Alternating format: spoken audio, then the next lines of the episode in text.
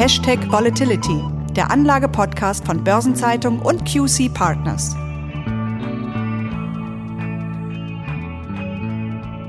Eine der spannendsten Bundestagswahlen liegt hinter uns. Selten war der Ausgang so offen wie dieses Mal. Jetzt steht zwar das Ergebnis fest, dennoch wird die Unsicherheit noch eine ganze Weile bestehen bleiben.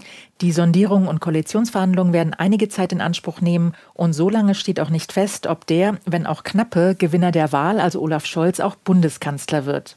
Im August haben wir an dieser Stelle die unterschiedlichen Positionen der einzelnen Parteien zu Themen wie die stärkere Regulierung bestimmter Branchen, Unternehmenssteuern, Klimaschutz, Managergehälter oder Mindestlohn besprochen. Heute schauen wir vor allem auf die Reaktion der Märkte auf den Wahlausgang und ihre Erwartungen hinsichtlich der Koalitionsbildung und der neuen Regierung. Und dazu begrüße ich Sie, liebe Hörerinnen und Hörer, sehr herzlich. Mein Name ist Christiane Lang, ich bin Redakteurin bei der Börsenzeitung und ich spreche wie stets mit Thomas Altmann, Partner und Leiter des Portfolio-Managements bei QC Partners. Herr Altmann, das Ergebnis liegt auf dem Tisch und es war ein Wahlabend voller Überraschungen. Was hat Sie am meisten überrascht? Ja, der Wahlabend war deutlich spannender, als es die Umfragen im Vorfeld prognostiziert haben. Denn der Zweikampf zwischen der SPD und der Union war deutlich enger als vorhergesagt. Und genauso spannend war lange Zeit ja auch, ob die Linke wieder in den Bundestag einzieht. Aber zumindest was die Reihenfolge der Parteien angeht, ist am Ende doch alles so geblieben, wie es auch in den Umfragen im Vorfeld war. Jetzt haben die Märkte positiv reagiert, trotz der noch weiterhin anhaltenden Unklarheit, welche Koalition zustande kommt und wer Kanzler wird.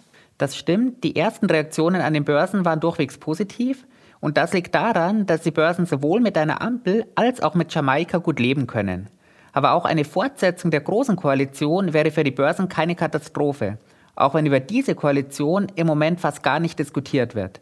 An den Börsen galt eine rot-grün-rote Regierung bis zuletzt als Schreckgespenst. Und dieses Schreckgespenst kann mit dem Ergebnis jetzt ad acta gelegt werden. Sie sagen durchweg positive Reaktionen, dann gibt es also keine großen Unterschiede zwischen Aktien- und Rentenmärkten. Das ist vollkommen richtig. Wir haben sowohl am Aktien- als auch am Rentenmarkt unmittelbar nach der Wahl eine initiale positive Reaktion gesehen. Am Aktienmarkt war zusätzlich zum Kursanstieg ein deutlicher Rückgang der impliziten Volatilitäten zu beobachten. Und dieser Rückgang zeigt, wie sehr das Ergebnis die Börsianer beruhigt hat. Am Rentenmarkt ist der Zinsanstieg mit Handelsbeginn zumindest kurzzeitig zum Erliegen gekommen. Und das führe ich darauf zurück, dass eine ausufernde Staatsverschuldung mit einer FDP in der Regierung sehr unwahrscheinlich ist.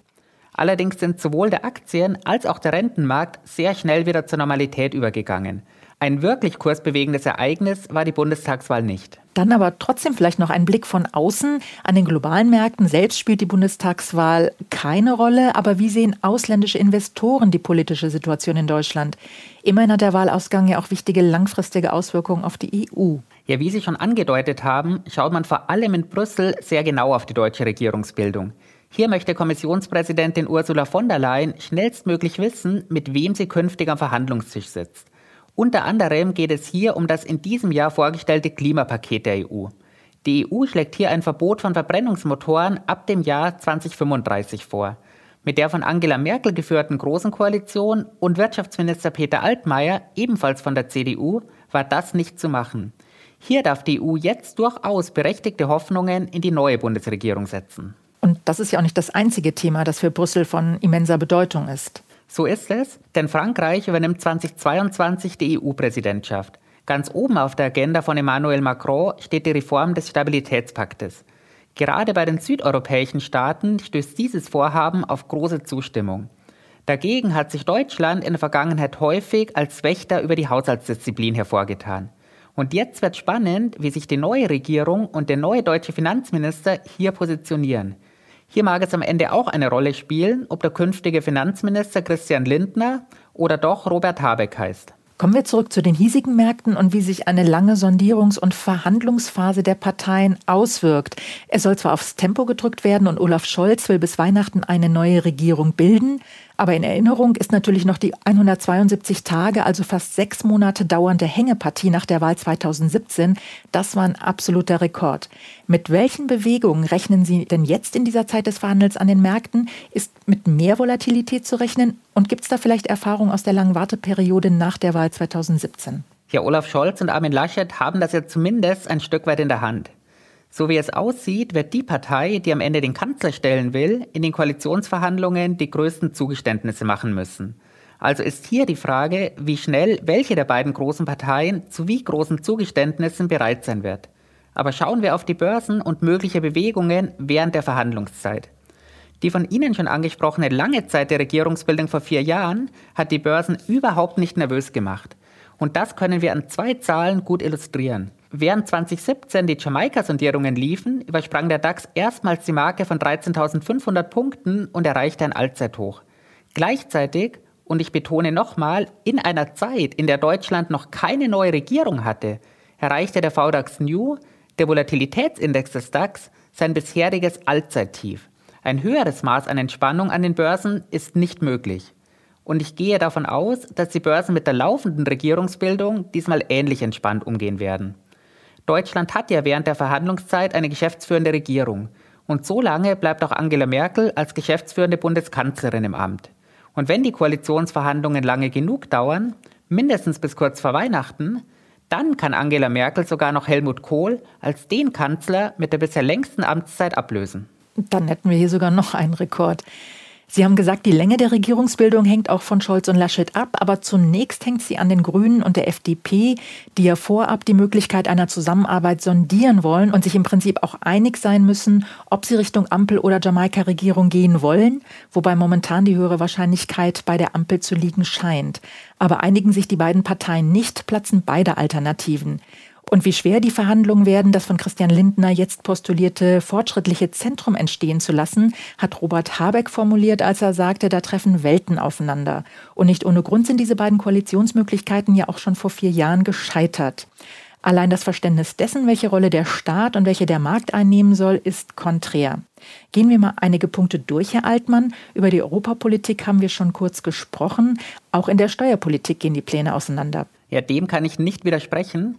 Vor allem die Frage nach einer Vermögenssteuer wird unterschiedlich beantwortet. Mit Ja von der SPD und den Grünen, mit Nein von der Union und der FDP. Und auch bei der Besteuerung von hohen Einkommen besteht bisher keine Einigkeit. Also hier gibt es jede Menge Sprengstoff. In der Haushaltspolitik sieht das aber nicht viel anders aus. Auch bei der Schuldenbremse gehen die Meinungen ja weit auseinander. Das ist richtig. Möglicherweise ist es hier aber etwas einfacher, einen Kompromiss zu finden. Denn komplett abschaffen möchte die Schuldenbremse niemand. Die Grünen möchten sie nur so reformieren, dass für Investitionen eine stärkere Neuverschuldung möglich wird. Und dafür eine inhaltliche Änderung oder eine Abschaffung der Schuldenbremse eine Änderung des Grundgesetzes nötig wäre, müssen ja ohnehin andere und schneller umsetzbare Wege gefunden werden. Und für sinnvolle Zukunftsinvestitionen sollten sich durchaus Kompromisse finden lassen. Das für einen großen Aufbruch, und den will ja nach eigenen Angaben jede Partei. Investitionen nötig sind, ist klar. Die FDP will ja aber mehr privates Kapital mobilisieren und wie Sie sagen, die Grünen mehr Neuverschuldung. Und damit kommen wir zu den Themen, auf die sehr stark fokussiert wird, nämlich die Klimapolitik und auch die Mobilität von morgen. Ja, ein Thema wird hier sicherlich der Zeitpunkt des Kohleausstieges sein. Aber sowohl hier als auch bei anderen Themen sehe ich mögliche Kompromisslinien. Die Ziele der Parteien hin zu mehr Elektromobilität sind ja durchaus ähnlich. Unterschiedlich sind bisher die Herangehensweisen mit Verboten auf der einen und Anreizen auf der anderen Seite. Aber da ist gemeinsam sicherlich einiges möglich. Also hier gibt es Kompromissmöglichkeiten. Beim Thema Krankenversicherung stelle ich mir das schon deutlich schwieriger vor. Ja, das ist sicherlich auch eines der Felder, bei denen wir besonders gespannt auf die Ergebnisse sein dürfen. Denn Union und FDP möchten ein Parallelsystem der gesetzlichen und privaten Krankenversicherung festhalten. SPD und Grüne tendieren zu einer einheitlichen Bürgerversicherung. Und das wäre natürlich ein absoluter Systemwechsel. Nicht ganz so kritisch, aber dennoch spannend dürfte es dann beim Thema Mindestlohn sein. Ja, auch das ist richtig, aber hier dürfte es einfacher sein, einen Kompromiss zu finden. Die Erhöhung auf 10,45 Euro ist ja bereits beschlossen. SPD und Grüne machen sich für eine weitere Anhebung auf 12 Euro stark. Union und FDP lehnen das zwar bisher ab, aber sicherlich gibt es hier Kompromisspotenzial beispielsweise in Form einer schrittweisen Erhöhung. Mhm. Also bei einigen Themen zwischen Grünen und FDP sind Kompromisse leichter möglich, bei anderen wird es sehr schwierig. Welche der beiden Parteien könnte denn aus Ihrer Sicht die meisten Zugeständnisse machen und könnte das dann schon in Richtung SPD oder CDU weisen? Hier gehe ich tatsächlich davon aus, dass Grüne und FDP beide ähnlich viele Zugeständnisse machen müssen und auch machen werden. Eine gemeinsame Koalition kann nur funktionieren, wenn sich alle beteiligten Parteien darin sowohl inhaltlich als auch personell wiederfinden. Hinweise auf eine Ampel oder ein Jamaika-Bündnis würde ich daraus aber nicht ableiten wollen. Denn klar ist, dass die Grünen mehr Übereinstimmung mit der SPD haben, wohingegen die FDP mehr Übereinstimmung mit der Union hat. Eine dieser Parteien wird sich am Ende also vom bevorzugten großen Partner abwenden müssen. Und hier wird am Ende viel davon abhängen, ob die SPD oder die Union zu größeren Zugeständnissen bereit ist um im Gegenzug dann den nächsten Bundeskanzler zu stellen. Also Kompromisse sind nötig, Kompromisse bedeuten aber auch Abstriche für alle Seiten. Das gilt auch für die großen Themen, die dringend angegangen werden müssen, wie den Klimawandel. Und viele Menschen befürchten deshalb, dass sich wieder nicht allzu viel bewegen wird, beziehungsweise nicht so viel wie nötig wäre. Wir haben ja schon über die kurzfristigen Reaktionen der Börsen mit Blick auf den Wahlausgang und die nun wohl länger andauernden Koalitionsverhandlungen gesprochen. Aber was bedeuten diese langfristigen Perspektiven für die Märkte? Ja, die Börsen lieben die Gewissheit, Unsicherheit mögen sie dagegen gar nicht. Von daher ist jetzt wichtig, dass die neue Regierung möglichst schnell die großen Eckpunkte absteckt. Denn die Unternehmen brauchen Planungssicherheit und zwar langfristig. Und genauso wichtig ist, dass die neue Regierung ein investitionsfreundliches Umfeld schafft. Ideen und mögliche Anreize dafür gibt es ja bereits viele. Das können Investitionsprogramme oder Förderkredite sein oder eben auch besonders attraktive Abschreibungsmodelle. Jetzt wurde im Wahlkampf ja vielfach kritisiert, es fehlten die Inhalte und die Parteien würden sich angesichts der großen Herausforderungen, vor denen Deutschland steht, zu sehr mit Nebensächlichkeiten befassen. Und auch Wirtschaftsthemen haben nur eine untergeordnete Rolle gespielt. Was erwarten die Märkte, die Wirtschaft mit als erstes von der neuen Bundesregierung? Also was ist aus Ihrer Sicht am wichtigsten für einen langfristigen Aufschwung? Ja, da gibt es tatsächlich nicht nur den einen Punkt, um einen langfristigen wirtschaftlichen Aufschwung und Wohlstandserhalt zu gewährleisten, brauchen wir einen ganzen Strauß an Maßnahmen. Über die Klimapolitik und vor allem sichere Rahmen- und Planungsbedingungen haben wir schon gesprochen. Wirtschaftlich sind wir immer noch mit den Folgen der Covid-19-Pandemie befasst. Die Arbeitslosenquote ist in Deutschland höher als vor der Pandemie. Wirtschaftlich sehen wir zwar Fortschritte, aber trotzdem ist der Einbruch beim Bruttoinlandsprodukt übrigens der zweitstärkste überhaupt seit der Wiedervereinigung, noch immer nicht vollständig aufgeholt. Und dazu kommt die Digitalisierung als weiteres Megathema. Zu tun gibt es für die neue Regierung also jede Menge. Gut, das sind jetzt die Erwartungen und Hoffnungen der Wirtschaft.